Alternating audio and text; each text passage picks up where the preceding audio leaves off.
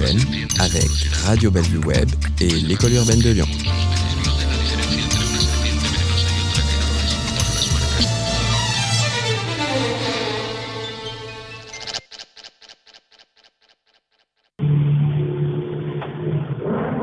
Regard sur l'actu.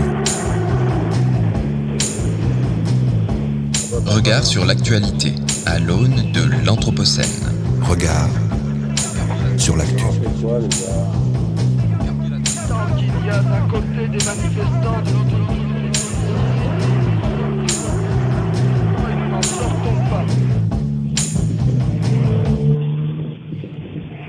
Et bonjour à toutes et à tous, il est midi, bienvenue sur Radio Anthropocène. Puis-je simplement dire à tous les délégués que je m'excuse de la façon dont ce processus s'est déroulé? Je suis désolé. C'est avec ces mots que le président de la COP26, le britannique Alok Sharma, en larmes, a ouvert la cérémonie de clôture de la COP26 à Glasgow. Face au conservatisme et à l'indifférence de certains États, cette conférence des partis accouche d'un accord en demi-teinte, jugé très insuffisant pour maintenir la température mondiale sous les 1,5 degrés. Nous, nous y reviendrons au cours de notre journal. Nous sommes le mercredi 17 novembre 2021 et toute l'équipe de Regard sur l'actu est ravie de vous retrouver.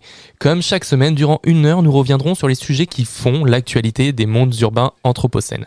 Je suis Florian Fompéry, je suis accompagné de ma camarade Emma Novel. Bonjour Emma, comment vas-tu? Bonjour Florian, ça va, merci.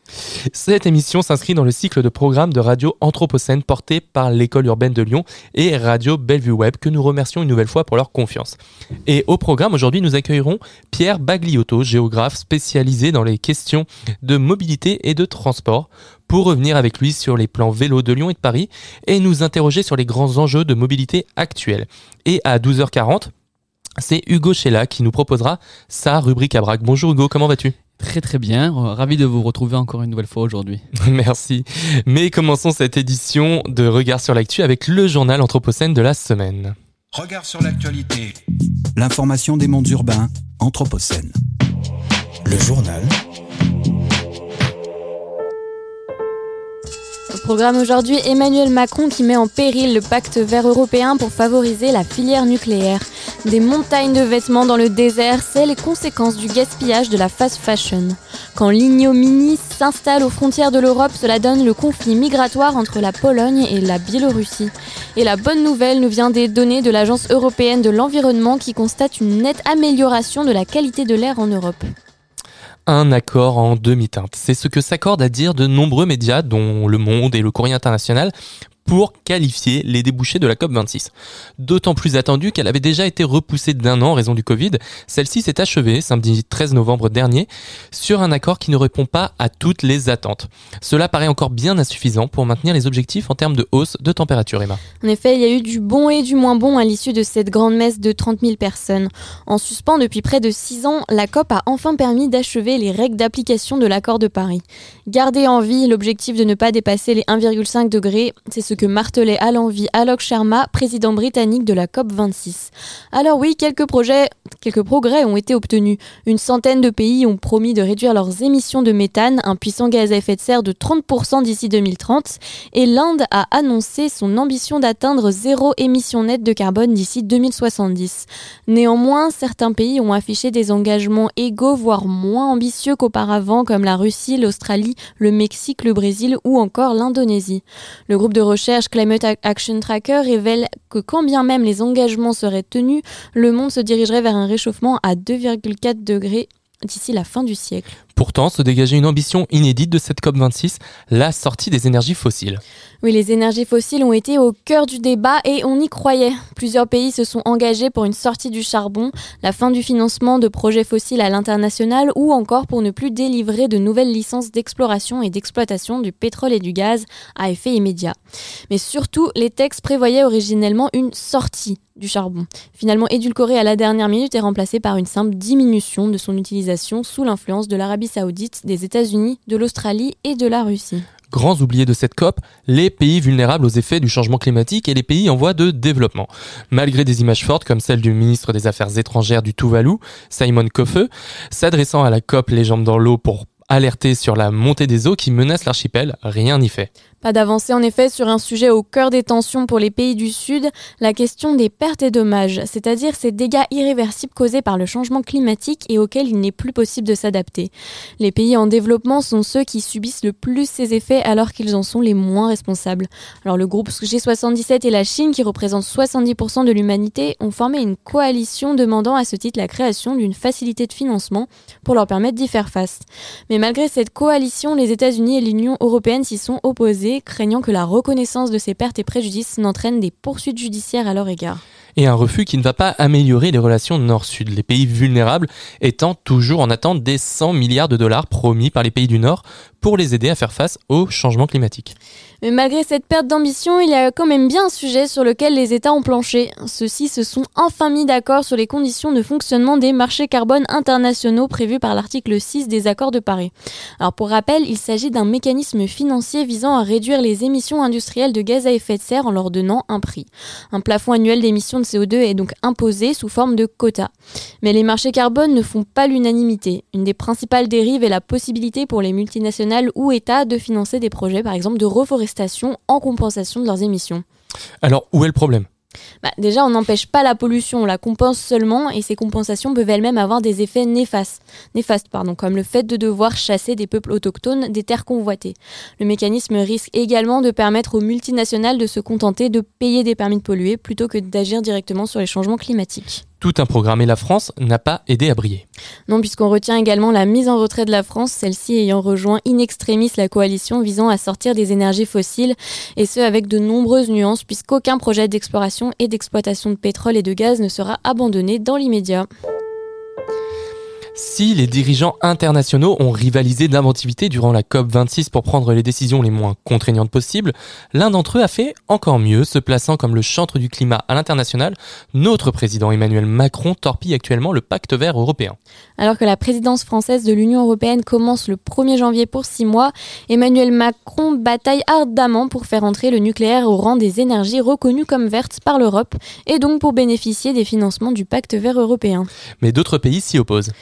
Oui, mais alors qu'approche la campagne présidentielle française, le président, pas encore tout à fait candidat, multiplie les annonces sur la relance de la production de réacteurs nucléaires, surfant sur une opinion publique qui semble s'être retournée en la faveur de l'atome ces derniers temps. Mais son projet ne peut se faire sans les financements européens. Emmanuel Macron cherche donc des alliés. Et il les a trouvés avec les pays de l'Est, producteurs de gaz, qui eux aussi veulent faire entrer le gaz comme une énergie verte dans la taxonomie européenne. Alors on rappelle que la taxonomie européenne est le référentiel qui définit les activités compatible avec les objectifs environnementaux de l'Union. Le pacte vert est donc menacé par celui qui se voulait l'un de ses plus ardents défenseurs. Le député européen Bas Eickhout, rapporteur de la taxonomie, dans une interview à l'EU Observer, résumait ainsi la situation. La pression exercée lors du dernier sommet européen par Emmanuel Macron, qui a menacé de bloquer la taxonomie si le nucléaire n'y était pas inclus, crée de l'incertitude sur tout le processus de définition des activités vertes. Cela peut faire dérailler le pacte vert et corrompre le leadership européen sur le climat, puisque si le gaz fait partie de la taxonomie, cela fera bénéficier de subventions européennes une énergie fossile. Mais alors, qu'est-ce exactement que ce pacte vert? Lancé en janvier 2020, le pacte vert européen a pour objectif la réduction des émissions de gaz à effet de serre de l'Union européenne pour 2030 d'au moins 50% par rapport au niveau de 1990. Le plan inclut la possibilité de taxes sur le carbone pour les pays qui ne réduiraient pas leur pollution. Et il comprend également, pêle-mêle, un plan d'action pour l'économie circulaire, un examen et une révision éventuelle de tous les instruments de politique climatique pertinents, une stratégie de la ferme à l'assiette, une stratégie de mobilité durable et intelligente ou encore une stratégie forestière de l'Union européenne. Et un fonds de 40 milliards d'euros est également destiné à subventionner les États membres pour les aider à sortir de la dépendance aux énergies fossiles. Et c'est de ces subventions qu'Emmanuel Macron souhaite faire bénéficier le nucléaire et le gaz. La Commission européenne doit publier son texte sur la taxonomie en décembre, affaire à suivre donc. Et en bref, cette semaine, la filière nucléaire reine de l'énergie propre. Les pro-nucléaires pourraient bien avoir du mal à continuer de l'affirmer. Selon l'association Robin des Bois, l'usine de retraitement de déchets radioactifs de la Hague, en Normandie, polluerait autant qu'une porcherie industrielle de 100 000 porcs. Celle-ci rejette en effet chaque année 2000 tonnes de nitrate directement dans la Manche. Ces déversements contribuent à l'eutrophisation des zones marines à proximité qui participent à la prolifération des algues vertes le Spritz, ce breuvage qui vous replonge dans vos souvenirs estivaux et qui vous fait oublier la brume et le froid hivernal. Et pourtant, le paysage n'est pas si bucolique que ça pour l'environnement.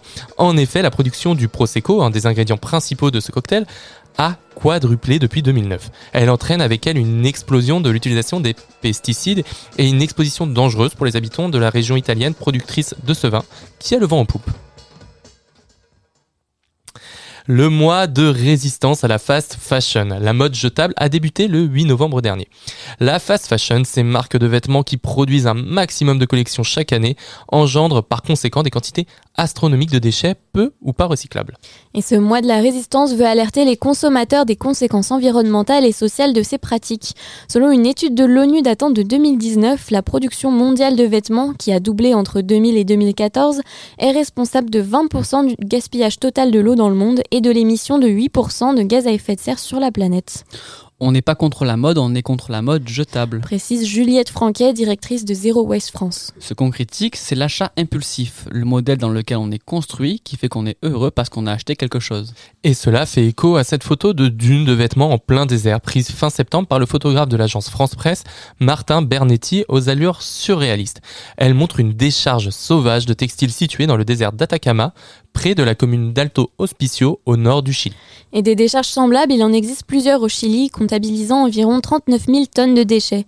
Spécialisé depuis une quarantaine d'années dans le commerce de vêtements de seconde main, le Chili croule à présent sous la quantité croissante d'habits à bas coût provenant d'Asie. Et le problème, c'est que ce sont des vêtements non biodégradables qui contiennent des produits chimiques et qui ne sont donc pas acceptés dans les décharges municipales. Alors face à ce problème, le gouvernement chilien a annoncé que l'industrie textile du pays allait être prochainement soumise à la loi responsabilité étendue du producteur. Celle-ci obligerait les entreprises qui importent des vêtements à prendre en charge les résidus textiles et faciliter leur recyclage. Et la mauvaise gestion des déchets ne concerne pas uniquement l'industrie textile, ni même des pays lointains comme le Chili. L'émission Cache Investigation, intitulée Déchets, la grande illusion, diffusée ce jeudi 11 novembre sur France 2, nous rappelle que la France fait partie des mauvais élèves du recyclage. La France est en effet loin d'être un modèle. Elle brûle encore plus d'un tiers de ses ordures ménagères, soit 12 millions de tonnes par an dans les 122 incinérateurs que compte le pays. Or, ces déchets incinérés produisent des cendres, le mâche-fer, dont une partie toxique est encore stockée ou enfuie. Il faut nuancer cependant le portrait dressé par l'équipe d'Élise Lucet. Un article de l'usine Nouvelle vient rappeler que s'il y a bel et bien un problème de recyclage en France, celui-ci est avant tout la faute des fabricants de produits qui ne font pas l'effort de proposer des emballages recyclables. Et cerise sur le gâteau, la Banque mondiale annonce une hausse de 70% des déchets en 2050 si rien ne change. Escalade de tensions liée à la crise migratoire à la frontière entre la Pologne et la Biélorussie. L'Union européenne a décidé ce lundi de nouvelles sanctions contre la Biélorussie, accusée d'avoir orchestré de toutes pièces cette crise. De son côté, Varsovie s'apprête à construire un mur anti-migrants d'ici décembre, d'ici décembre. Un point sur cette situation catastrophique, Emma. Des milliers de migrants originaires principalement du Proche-Orient sont bloqués depuis plusieurs semaines, voire plusieurs mois, à la frontière biélorussienne avec la Pologne, mais également la Lituanie et la Lettonie dans des conditions catastrophiques. Et c'est particulièrement à la frontière polonaise que se concentrent les tensions, le gouvernement ayant déployé l'armée pour empêcher tout passage sur son territoire. Varsovie a décrété zone sous état d'urgence une large bande de 3 km s'étendant sur les 400 km de frontière avec la Biélorussie. Une consigne, seuls les militaires, policiers et gardes frontières ont le droit d'y accéder. La police polonaise fouille les véhicules des habitants des villages frontaliers pour vérifier qu'ils ne transportent pas de réfugiés et ceux qui arrivent à franchir la frontière peuvent se perdre des semaines durant dans la forêt de Bielowieza où les températures sont de plus en plus basses. Alors comment en est-on arrivé là? Dès juillet dernier, la Lituanie a enregistré une augmentation massive et soudaine des migrations. Le pays a rapidement mis en place des mesures drastiques de durcissement des entrées, mais la crise s'est étendue aux autres frontières biélorussiennes avec la Lettonie et surtout la Pologne.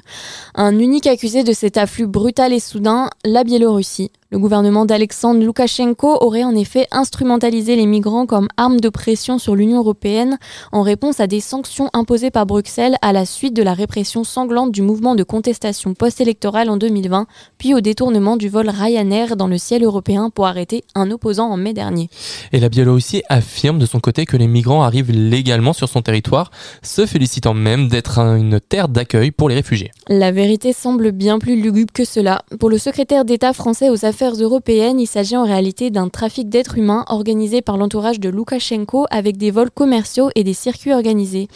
Alors plusieurs éléments ont alerté les autorités européennes comme la soudaine augmentation de la fréquence des vols à destination de la Biélorussie en provenance de plusieurs pays du Moyen-Orient et notamment d'Irak, ainsi que de nombreuses attributions de visas touristiques dès le début de l'été dernier.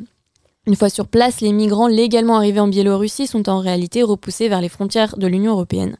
Une tactique qui aurait pour but de déstabiliser l'Union, dont la politique migratoire est l'un d'être uni- est loin d'être uniforme, et de détourner l'attention de ses propres violations des droits humains.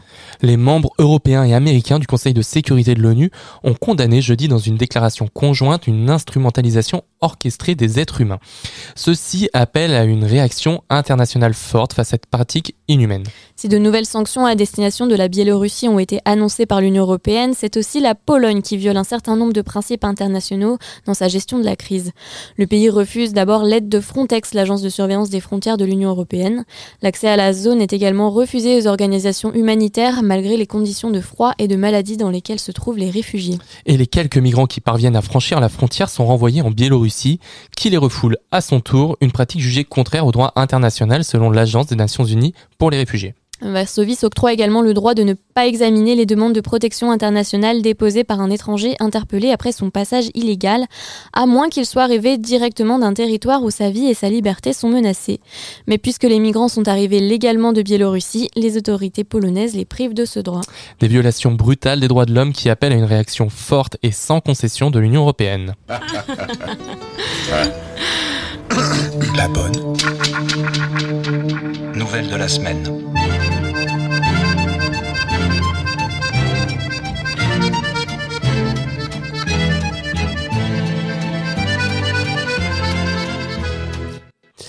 Et dans ce contexte euh, climatique plus que morose, une bonne nouvelle nous vient de la pollution en particules fines. Cette dernière a diminué de 10% en 2019, Emma. Avec 307 000 décès prématurés en 2019 dans l'Union européenne, la mortalité causée par les particules fines affiche une baisse de 10% en un an. La nette baisse de 2019 s'explique en partie par des conditions météorologiques favorables, mais surtout par la poursuite de l'amélioration progressive de la qualité de l'air en Europe, selon l'Agence européenne de l'environnement. Au début des années 1990, les particules fines, qui profondément dans les poumons, provoquaient ainsi près d'un million de décès prématurés en Europe. Mais si la situation s'améliore progressivement, l'Agence européenne de l'environnement avait averti en septembre que la plupart des pays européens étaient encore au-delà des limites, qu'il s'agisse des recommandations européennes ou de celles plus ambitieuses de l'Organisation mondiale de la santé. Alors selon cette dernière, la pollution de l'air fait 7 millions de morts prématurées par an dans le monde, un bilan qui la place à des niveaux proches du tabagisme ou de la mauvaise alimentation. L'Union européenne s'est fixée comme objectif de réduire d'au moins 55% en 2030 le nombre de décès prématurés causés par les particules fines par rapport au niveau de 2005. Si la pollution de l'air diminue au rythme actuel, cet objectif devrait être atteint d'ici 2032. Et toutefois, les tendances au vieillissement et à l'urbanisation pourraient affecter certains des gains sanitaires associés à la réduction des concentrations de pollution de l'air. Regard sur l'actualité. L'information des mondes urbains, Anthropocène. Le journal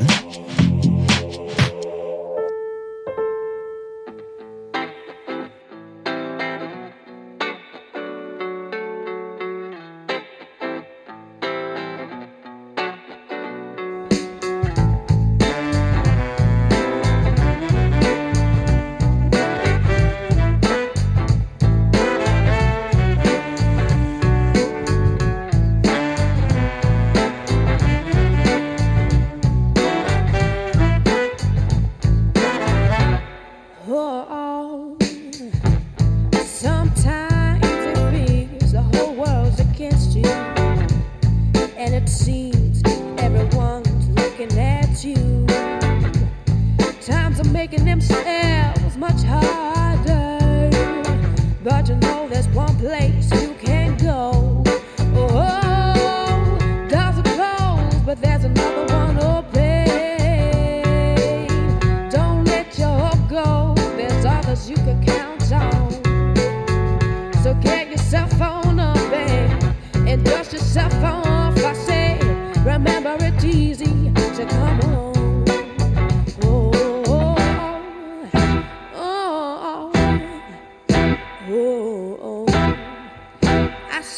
it's easy to come home.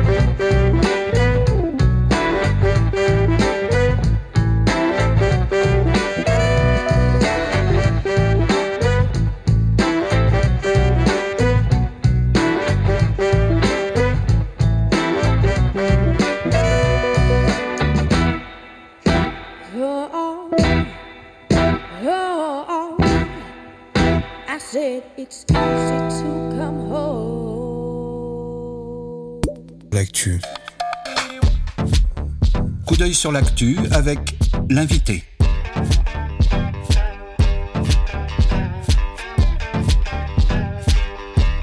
Coup d'œil sur l'actu avec l'invité. L'invité des regards.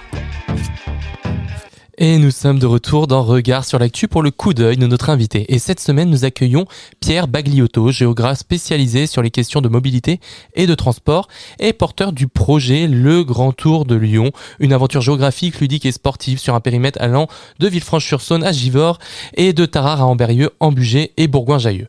Bonjour Pierre Bagliotto et merci d'être avec nous ce midi. Bonjour, merci à vous. Alors Pierre Bagliotto, nous souhaiterions commencer cet entretien avec les récents plans vélo de Lyon et Paris.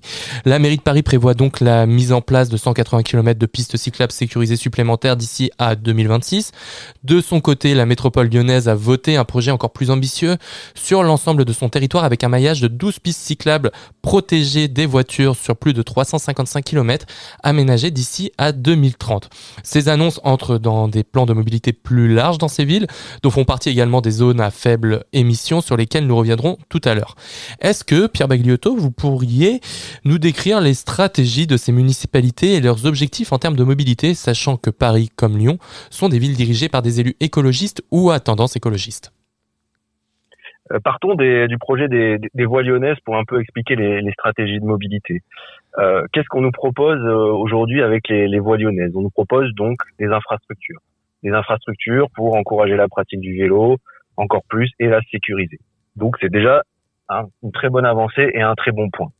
Mais en fait, euh, ces voies lyonnaises nous proposent bien plus que ça.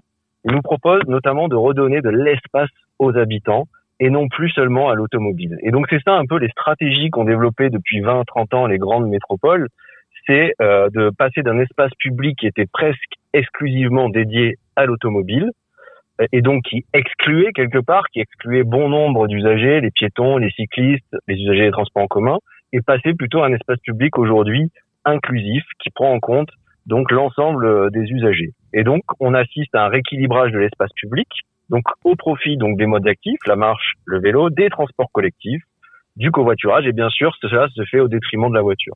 Et pourquoi finalement euh, les, les grandes villes ont décidé de faire ça. Parce que déjà il y avait une demande citoyenne d'une part, et ensuite euh, on a pris réellement conscience que la voiture est le mode le plus coûteux, le plus consommateur d'espace et le plus polluant. Et donc les stratégies en termes de mobilité globalement visent à répondre à des enjeux bien sûr environnementaux, euh, de qualité de l'air, de nuisances sonores, d'émissions de gaz à effet de serre, mais elles participent aussi et surtout à repenser euh, le cadre de vie, euh, la qualité de vie, les paysages, mettre de la nature en ville, travailler sur la santé et lutter contre la sédentarité notamment, qui est un point majeur, et aussi travailler sur la place de l'enfant et des publics aussi plus vulnérables, voilà, publics qu'on a très peu traités durant ces dernières années euh, dans l'espace public. D'accord.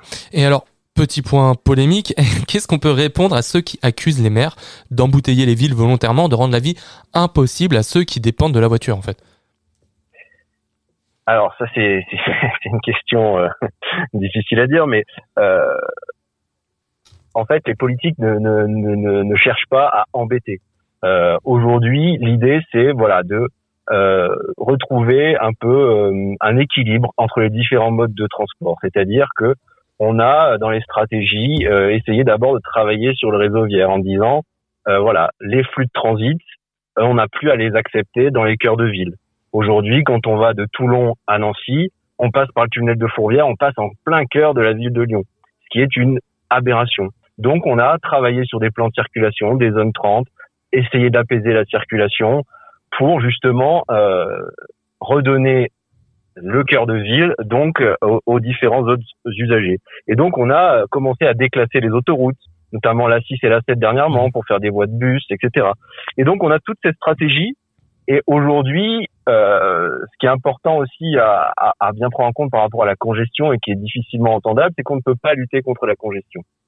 Les études mettent en évidence qu'on ne lutte pas contre la congestion. Vous aurez beau élargir les routes, mettre de plus en plus de voiries, vous aurez toujours une congestion. Et l'histoire des transports nous le montre, où on a sans cesse élargi, élargi, et on a, et on a les mêmes, quasiment les mêmes taux de congestion qu'il y a 40 ou 50 ans. D'accord. Et un avis peut-être un peu plus intermédiaire que l'on entend actuellement serait de dire que les aménagements cyclables, qui réduisent donc la place de la voiture, ont été faits peut-être un petit peu trop vite. C'est-à-dire que avant qu'une offre de transport puisse complètement suppléer euh, les transports faits actuellement en voiture. Qu'est-ce que vous pouvez nous dire là-dessus? Après voilà, c'est vrai qu'il y a des temporalités qui sont pas toujours euh, évidentes à gérer.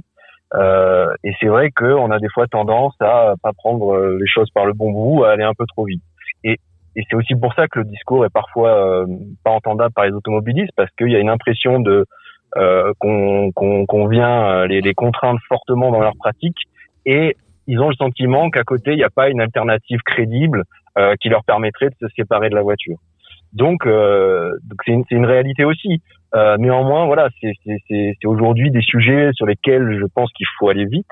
Euh, et, euh, et, les voies lyonnaises sont un point positif par rapport à ça. Euh, parce que voilà, on a, on a pris beaucoup de retard sur ces questions-là et et, et, et aujourd'hui, enfin, enfin, on commence un peu à, à, à, rattraper le retard. Alors maintenant, pour peut-être contextualiser un petit peu le, les enjeux mobilité en France, est-ce qu'on pourrait, est-ce qu'on pourrait refaire un petit retour historique sur les modes de déplacement en France, où on voit que le tout voiture donc n'a pas existé depuis toujours et que le vélo a déjà été très présent dans les modes de déplacement?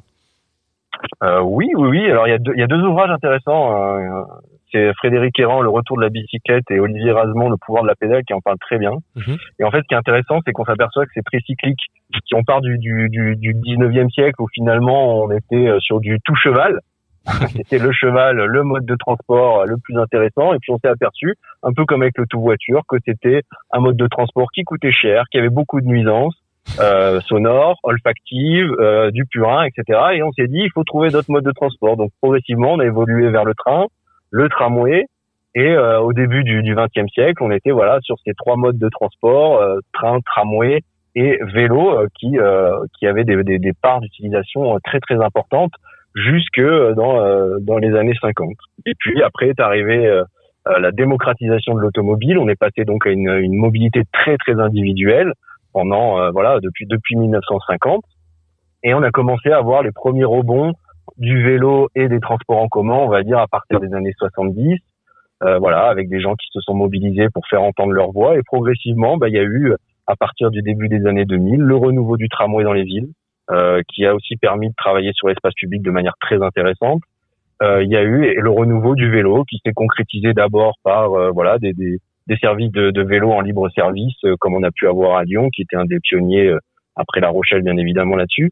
Et, et, donc depuis 20 ans, finalement, on est sur un retour du, du, du vélo en force qui s'est accéléré, on va dire, avec le, le, la période de, de, de Covid, euh, qui, qui, a voilà, qui a permis un vrai bond en avant sur ces sujets de mobilité active, euh, marche à pied et vélo. Et puis là, on arrive aussi dans une phase de, on va dire, de quatrième révolution des transports où euh, il y a la transformation énergétique, euh, donc avec la transformation du, du parc euh, du parc automobile, du parc de transport public, et puis à l'arrivée euh, prochaine des transports autonomes, qui est aussi une nouvelle une nouvelle révolution. D'accord. Et aujourd'hui, donc l'un des enjeux qu'on évoque beaucoup dans les débats, c'est la question de la multimodalité. Alors déjà, pour commencer, de quoi est-ce qu'on parle exactement aujourd'hui quand on parle de multimodalité? Euh, la multimodalité, c'est finalement, on va dire, de disposer de plusieurs offres de transport en un même lieu. Donc, mmh. par exemple, euh, les gares, les gares TER, euh, les gares SNCF, les stations de tramway, de métro, sont souvent multimodales parce que, voilà, à la sortie d'une gare, vous avez une offre de vélo, vous avez une offre d'autopartage, vous avez un bus qui peut passer. Donc voilà, ça, c'est la multimodalité c'est un peu différent d'un terme qu'on qu'on utilise beaucoup, c'est l'intermodalité, où là on utilise plusieurs modes de transport pour faire un même trajet. J'utilise pour aller à mon travail le vélo et le train. Ça c'est de l'intermodalité. Mais les deux, multimodalité et intermodalité, sont extrêmement liés. D'accord. Et donc pour revenir là-dessus, il y a un des grands enjeux donc qui est de diminuer la place de la voiture parce que on s'est rendu compte qu'en termes d'émissions donc et en termes d'artificialisation des sols, les autoroutes et également les infrastructures urbaines qu'engendre euh, l'automobile, ça a un impact qui est très important. Co- comme je disais un peu tout à l'heure, c'est que la, voiture, c'est le mode de transport le plus cher pour l'usager. Si on a- le plus cher pour la collectivité euh, pour aménager donc euh, des infrastructures, c'est euh, le plus polluant et c'est le plus consommateur d'espace. Euh, et c'est le vélo et la marche à pied finalement qui sont euh, les deux modes de transport euh, les plus les plus vertueux en termes d'émissions euh, euh, de polluants et en termes de, consommation d'espace. Par exemple, euh, si vous voulez, si on compare euh, le vélo et, euh, et la voiture, euh, en stationnement, par exemple, on a un rapport de 1 à 10 sur l'espace occupé par le vélo et la voiture. Et en circulation, on a un rapport de 1 à 2. Hmm. Ensuite, euh, si, si on parle, euh, il y a des, des choses qui sont très intéressantes en termes de coûts. Aujourd'hui, on a l'impression qu'on met beaucoup d'argent pour pour les vélos, etc. Il faut savoir que euh, une politique euh, euh, vélo, c'est quand même 200 fois moins cher qu'une qu'une autoroute et 25 fois moins cher qu'un tramway. Donc voilà, c'est aussi tout ça qu'il faut avoir en, en, en tête euh, qu'aujourd'hui, si on va vers ces modes de transport, c'est qu'ils sont vertueux sur euh, quasiment l'ensemble des domaines, que ce soit euh, le coût, la consommation d'espace, les émissions de gaz à effet de serre. Et puis, comme je vous ai dit, il y a d'autres enjeux, le cadre de vie, la qualité de vie, la nature en ville, les paysages. Euh, bonjour, euh, j'ai aussi une question moi sur, euh, sur ce sujet, c'est la, question un peu des, des parkings relais. Alors c'est quelque chose qui est, qui est, très utilisé en bordure des villes et qui peut être voilà très facile pour gérer un peu cette intermodalité. Et en même temps, on se retrouve avec des parkings relais qui sont qui sont saturés très vite le matin. Est-ce que y a- vous savez s'il y a une réponse des villes face à cette problématique? Alors, c'est vrai que les, parkings relais donc mon- montrent une certaine efficacité. Ils ont ils ont été instaurés justement pour euh, les, les personnes habitant en périphérie des, des grands cœurs de, de, de ville puissent poser leur voiture ou, ou poser leur vélo et, prendre un, un, un tramway ou un bus ou, ou un, un train. Et c'est vrai qu'aujourd'hui, voilà, on, s'aperçoit que euh, certains dans certains secteurs, il peut y avoir une saturation. Euh, les réponses souvent données aujourd'hui, c'est euh, on étend les parkings. Alors ça pose des questions d'artificialisation des sols.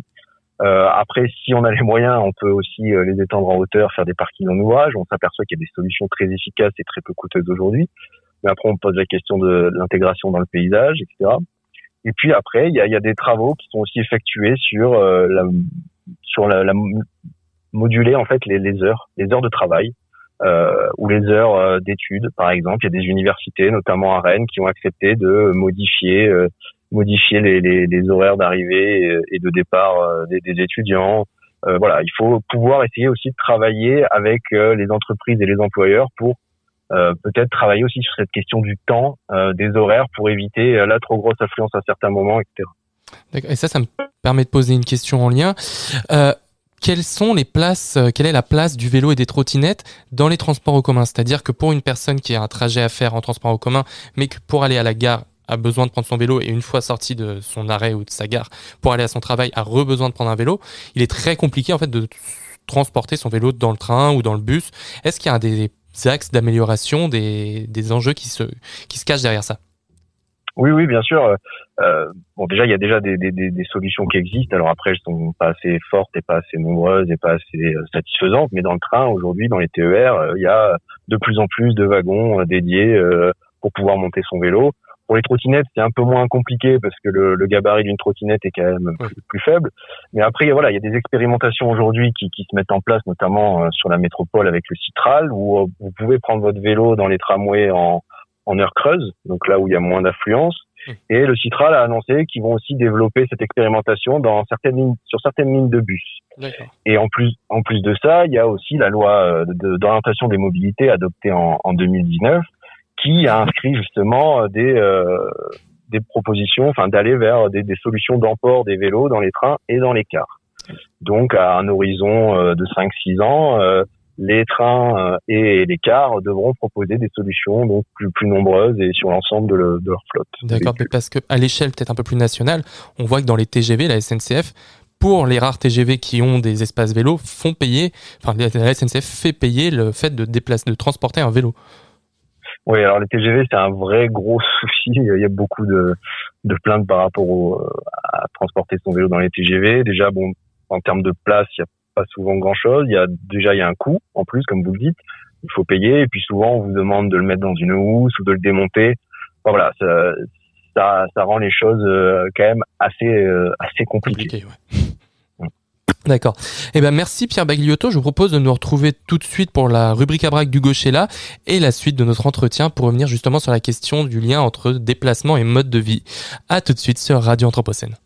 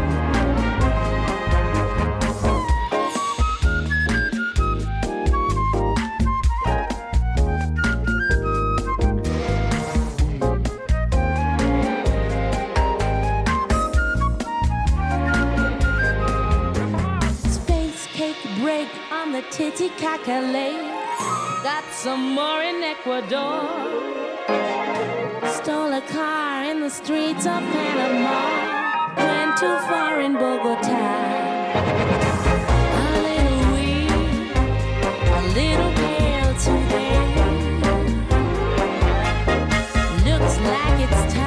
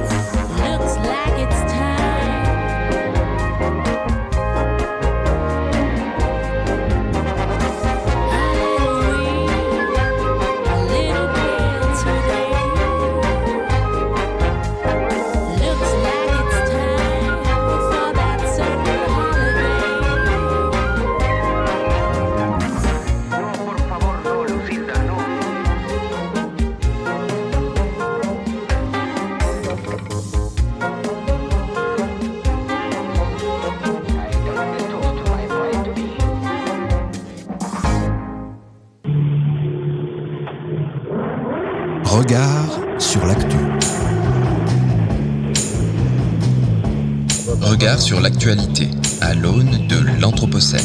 Regard sur l'actu.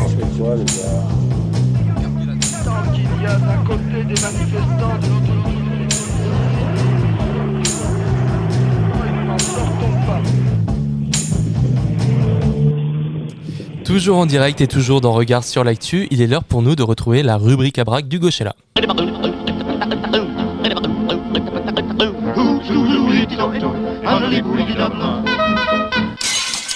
Ma rubrique à braque. Alors Hugo, de quoi vas-tu nous parler cette semaine? Eh bien, bonjour à tous et à toutes, et je vous retrouve aujourd'hui pour une nouvelle rubrique à braque. Et cette semaine, je vous propose de vous raconter l'histoire du premier métro new-yorkais. Si c'est en 1904 que le métro moderne a officiellement vu le jour à New York, très peu savent qu'il ne s'agissait pas du tout premier métro. Mais alors quand est apparu le premier métro? Avant de savoir quand, il est important de savoir qui. Alfred Ely Beach, en 1860, est un riche propriétaire de magazine, à savoir le Scientific American Magazine. Et il en a marre. Marre de parcourir les rues pavées, remplies d'ordures, de déchets et de fumier de cheval. Marre des embouteillages de New York, qui, en 1860, est déjà une des villes les plus embouteillées du monde. Alfred Ely Beach, comme beaucoup de gens, avait des idées pour rendre les rues plus sûres et plus propres. Certains pensaient qu'un trottoir roulant fonctionnerait, d'autres parlaient de routes à deux étages ou encore d'un système de trains surélevé. Mais rien, non rien, n'a jamais été fait. Beach eut alors une illumination. Et pourquoi ne pas construire un réseau de chemins de fer souterrains mais pour pouvoir construire un tel type d'aménagement urbain, il faut que le projet soit accepté par le commissaire des travaux publics. Un problème pour Beach, puisque le, commissaire des travaux publics de l'époque, William Tweed, est complètement corrompu. Il se fait lourdement soudoyer par des sociétés de transport urbain. De ce fait, la création d'un métro irait à l'encontre totale de ces juteux arrangements. Ni une ni deux, le projet est falsifié. Et ce n'est pas un projet de métro qui est présenté à Tweed, mais bien un projet de système de livraison souterrain pour le courrier. On ne transporte plus des humains, mais bien des biens. Alors le projet est-il validé? Il est validé et Beach utilise alors 350 000 dollars de sa fortune personnelle, ce qui équivaut aujourd'hui avec l'inflation à plus ou moins 10 millions de dollars. Les travaux débutent alors en 1869. Un petit groupe d'hommes commence alors à creuser un tunnel sous Broadway. Un tunnel qui fera dans sa finalité 95 mètres, 95 mètres de long pour un diamètre de 2,4 mètres. L'opération se fait bien évidemment en secret et toute la terre creusée finit par être stockée dans le sous-sol d'un magasin de vêtements spécialement, loué à cet effet. Il fallut pas moins de 58 jours et de 58 ni- nuits pour réaliser ce projet fou. Mais juste avant la fin des travaux, la presse découvre le poteau rose. Beach et son équipe sont donc obligés de se dépêcher et travaillent deux fois plus pour finir leur ligne de métro à temps. Celle-ci finira par être mise à la disposition du grand public le 1er mars 1870 sous le nom de Beach Pneumatic Transit. Les passagers pouvaient dès lors parcourir Broadway pour 25 cents par voyage. L'entreprise remportera alors un franc, sus- un franc succès puisque le métro enregistrera plus de 400 000 passagers durant sa première année. Mais qu'est devenu ce métro? Et une faillite due à de nombreux facteurs entraîneront la chute de cette entreprise. Tout d'abord, Tweed, rancunier, empêche toute extension du métro jusqu'à ce qu'il finisse par être dénoncé pour corruption et emprisonné. Ensuite, les commerçants ne voulaient pas non plus de l'extension car ils craignaient que les creusements n'endommagent leurs bâtiments. Mais c'est bien la crise bancaire de mai 73 qui provoquera la fermeture définitive de l'entreprise. Le tunnel fut alors scellé et enseveli. Mais en 1972, la BMT Broadway Line, qui avait ouvert le second métro en 1904, décide d'agrandir le réseau et redécouvre par hasard le tunnel de Beach, dans lequel dépérissent encore des wagons de luxe et le bouclier de forage utilisé lors de l'excavation du tunnel. Aujourd'hui, tout ce qu'il reste du tunnel de Beach a été incorporé à la City Hall Station. Le métro boulot dodo new-yorkais a donc commencé en 1870 et pas en 1904. Ma rubrique à braque.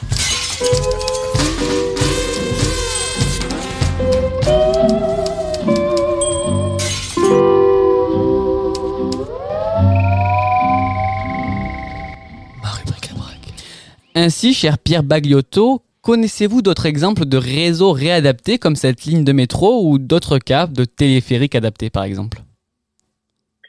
Euh, là, comme ça, non. Euh, en, revanche, euh, j'ai découvert euh, il n'y a pas longtemps, en travaillant sur le réseau ferroviaire du Rhône, depuis depuis plus d'un siècle, qu'il y avait des lignes fantômes de train qui avaient commencé à être réalisées, donc avec des travaux, des viaducs, des tunnels, et qui n'ont jamais vu passer un train et qui ont été abandonnés. On en voit encore des, stigmates dans le paysage, donc ça me fait un peu penser à ça, mais, mais ça n'a jamais fonctionné. Alors Pierre Bagliotto, pour revenir à notre euh, discussion de tout à l'heure, à présent on aimerait bien axer la, la discussion sur les questions donc de rapport entre urbanisme, mode de vie et déplacement. Et donc est-ce que dans notre rapport à la mobilité, nous ne pensons pas trop aux outils avant de penser au mode de vie? Euh, pour ma part, oui, très clairement, je pense que oui, euh, on a beaucoup, beaucoup axé la construction euh, sur la construction des infrastructures, des outils, et ce qui est très bien, ce qui est nécessaire, et, et- et il faut continuer. Mais il y a un, un levier qui, qui, pour moi, me semble majeur, c'est euh, justement euh, l'action sur les comportements et sur nos modes de vie, euh, qui aujourd'hui est, est très peu envisagé parce que c'est, euh, c'est, tous nos modèles de vie aujourd'hui qui, qui, qui me semblent importants à réinterroger. Euh, pourquoi je dis ça? Parce que finalement, nous, depuis maintenant plusieurs générations, on n'a connu que l'abondance, c'est-à-dire euh, abondance des énergies, abondance des ressources, abondance de foncier, abondance en termes d'alimentation. Et ça nous semblait normal finalement de manger des tomates en décembre et de et d'aller euh, en avion entre euh, de Lyon à, à Paris. Voilà. Et Donc, on, on se posait pas vraiment de questions finalement sur euh, sur, sur le sens euh, de, de, de nos modes de déplacement et de nos modes de vie. On urbanisait, on amenait les transports et la voiture était là pour répondre aux besoins. Et donc, dans ce contexte-là, on est devenu hyper mobile, vouloir toujours aller plus loin, toujours aller plus vite. Mais c'est voilà. Mais, aujourd'hui, ces modèles-là montrent euh, montrent beaucoup de limites. D'accord. Et du coup, ça nous interroge aussi sur le fait de penser la mobilité. Est-ce qu'il faudrait pas plutôt penser la démobilité? Et ce, d'ailleurs, donc un peu comme vous l'évoquiez, d'un point de vue plus global, pas uniquement sur le trajet quotidien, dans les trajets urbains. Euh, mais voilà, c'est ces notions de démobilité qui, qui commencent à, à émerger euh, pas mal. Euh, donc avant, on était sur l'hypermobilité, le droit à la mobilité, vraiment euh, pouvoir se déplacer où on veut, n'importe comment, à, à des vitesses incroyables. Et aujourd'hui, on, on s'interroge là-dessus. On s'interroge donc sur notre rapport au temps, sur retrouver aussi de la proximité, euh, la ville des 15 minutes. euh, euh, voilà, retrouver un peu des, des, des aménités, euh, on va dire à échelle à échelle humaine. Et puis on commence à accepter aussi donc des, des idées qui autrefois nous paraissaient impensables. Euh, Aujourd'hui, voilà, on a des, euh, des artisans qui travaillent à vélo avec des vélos cargo, etc. Euh, voilà, il y a, y, a, y a dans certains territoires, on n'imagine pas que ce soit possible, et pourtant, si c'est possible.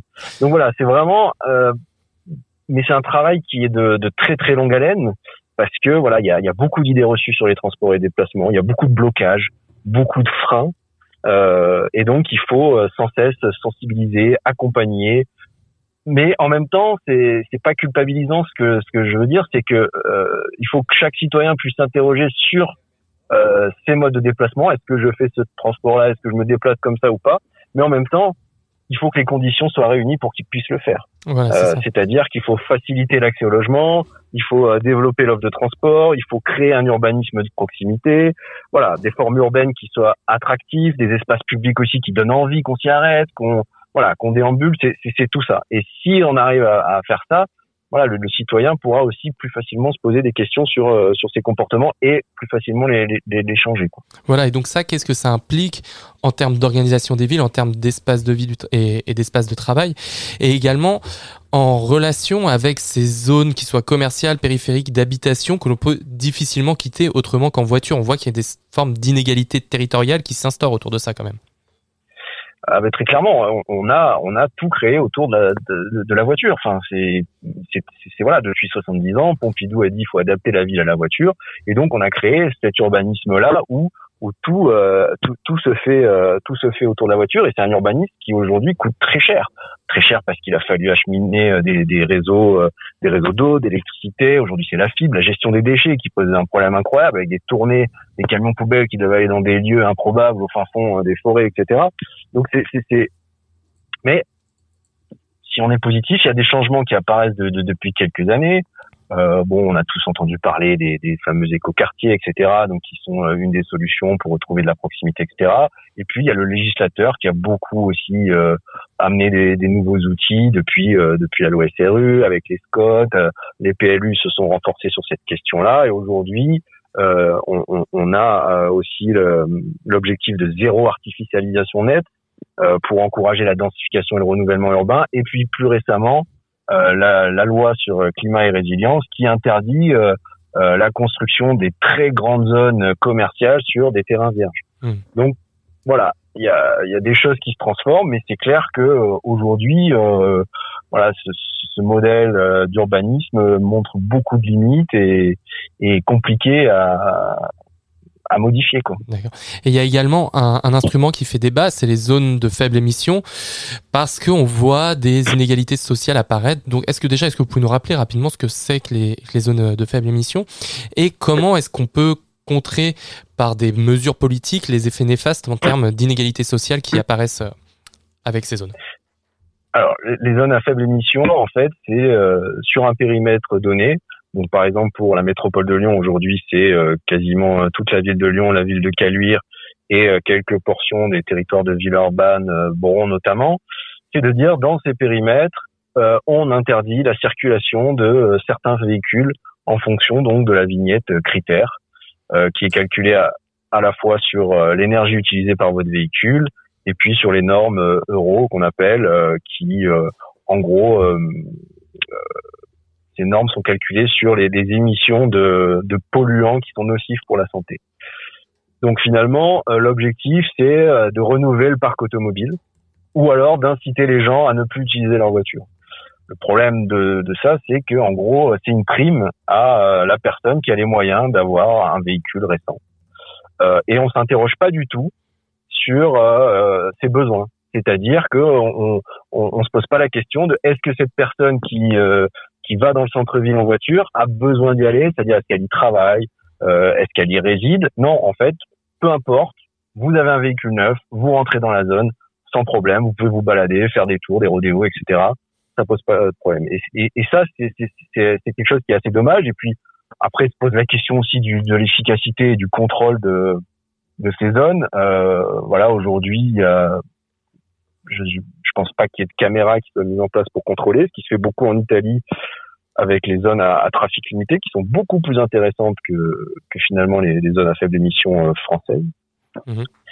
Donc euh, voilà, il y a, y a clairement aujourd'hui des, des inégalités sociales par rapport à, à, à ce genre de dispositif. Et puis après, il y a toujours aussi la question qui de- des vignettes critères qui sont calculées uniquement sur les polluants nocifs pour la santé, ce qui est très bien, mais qui ne prennent pas en compte euh, les émissions euh, qui sont nocives pour euh, le climat. Oui, c'est ça. Et donc c'est pour ça qu'aujourd'hui, euh, votre Twingo qui émet moins de CO2 euh, qu'un SUV tout neuf euh, sera pas autorisé à circuler, alors que le SUV, voilà, vous pourrez euh, très bien circuler dans la zone à faible émission Et ça pose également l'impact environnemental de la production des nouvelles voitures.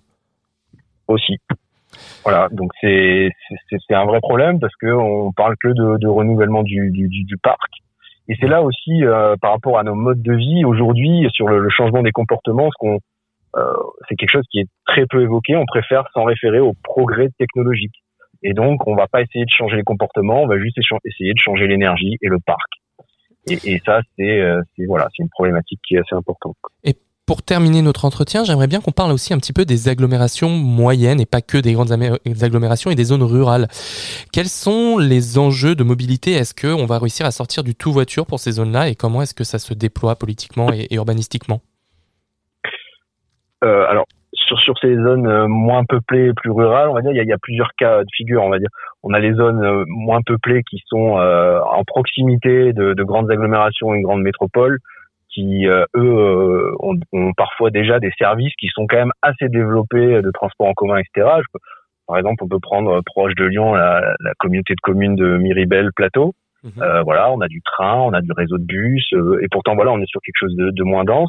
Puis après, on a des territoires euh, qui sont beaucoup plus isolés, beaucoup plus ruraux, où là, on est très clairement euh, autodépendant, où plus de 90% des, des trajets se, se font euh, se, se font en voiture.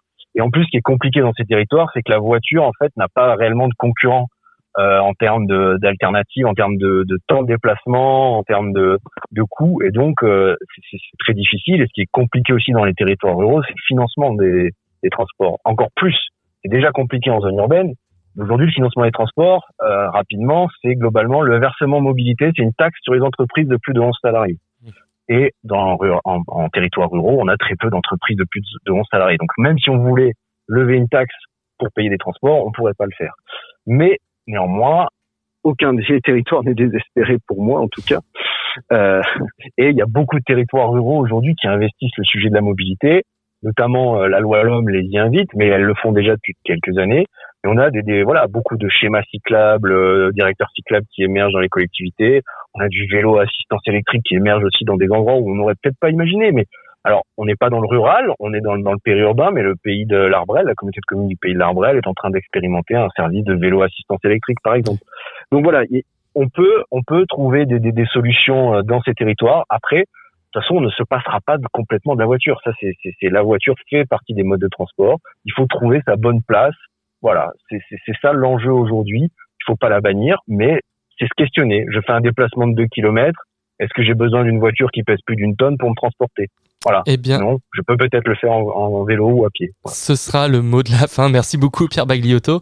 Euh, je rappelle que Merci à vous, vous. êtes euh, géographe spécialisé sur les questions de mobilité et de transport et, projet, et porteur du projet Le Grand Tour de Lyon. Et donc si on veut un peu plus de précision sur ce projet, où est-ce qu'on peut en trouver?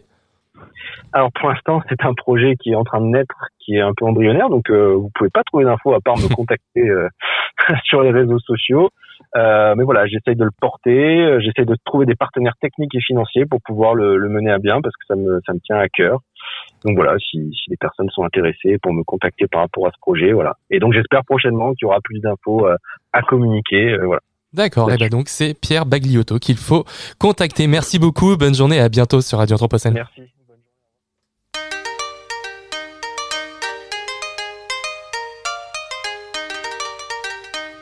Regard sur l'actu. Regard Anthropocène sur l'actualité.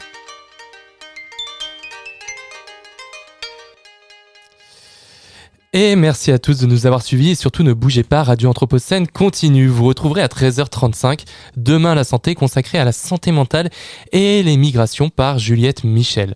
Récit de ville avec nos partenaires de l'ALCA à 14h45, une lecture anthropocène, pardon, proposée par Hugo Sheila à 15h, Street Actu sur l'alimentation à 16h, les fameux sons anthropocènes de Yindra Kratokville et Alice Sanders seront bien évidemment là à 16h30 et nous finirons la journée avec les mercredis de l'Anthropocène consacrés à la question les espaces du débat démocratique sont-ils à la bonne échelle? pour répondre aux enjeux de l'Anthropocène de 18h30 à 20h avec Pierre Aubrecht, Fabrice Bardet et Guillaume Gourge. Euh, Jérémy Cheval et Valérie Didier sont dans le studio pour habiter ici et le monde. Bonjour Valérie, bonjour Jérémy, comment allez-vous? Bonjour, ben, très bien, très bien. Très Bonjour. très bien, un temps formidable pour parler des sujets de demain. Alors dites-nous quel est le programme pour l'heure qui suit. Eh on va parler de l'abri, non C'est ça On va parler de, de, de, de ce qui est l'essence de l'architecture, l'essence du propre de l'homme et de la femme, bien sûr, s'abriter. Et on va commencer presque tout de suite Voilà. et faire le lien, vous allez le voir, avec la voiture qui, dans ce cas, dans le nôtre, peut aussi devenir un abri. Et donc habiter le monde, euh, habiter ici et le monde, c'est tout de suite sur Radio Anthropocène. Merci à l'équipe de Radio Bellevue Web, à la technique, Thomas Balistrieri et Robert Lapassane. Merci à tous de nous avoir accompagnés. Merci Emma. Merci Florian. Merci Hugo qui est reparti dans son bureau. Vous pouvez nous retrouver en podcast sur la plateforme Son Déclat. Bonne journée à tous et à mercredi prochain sur Radio Anthropocène.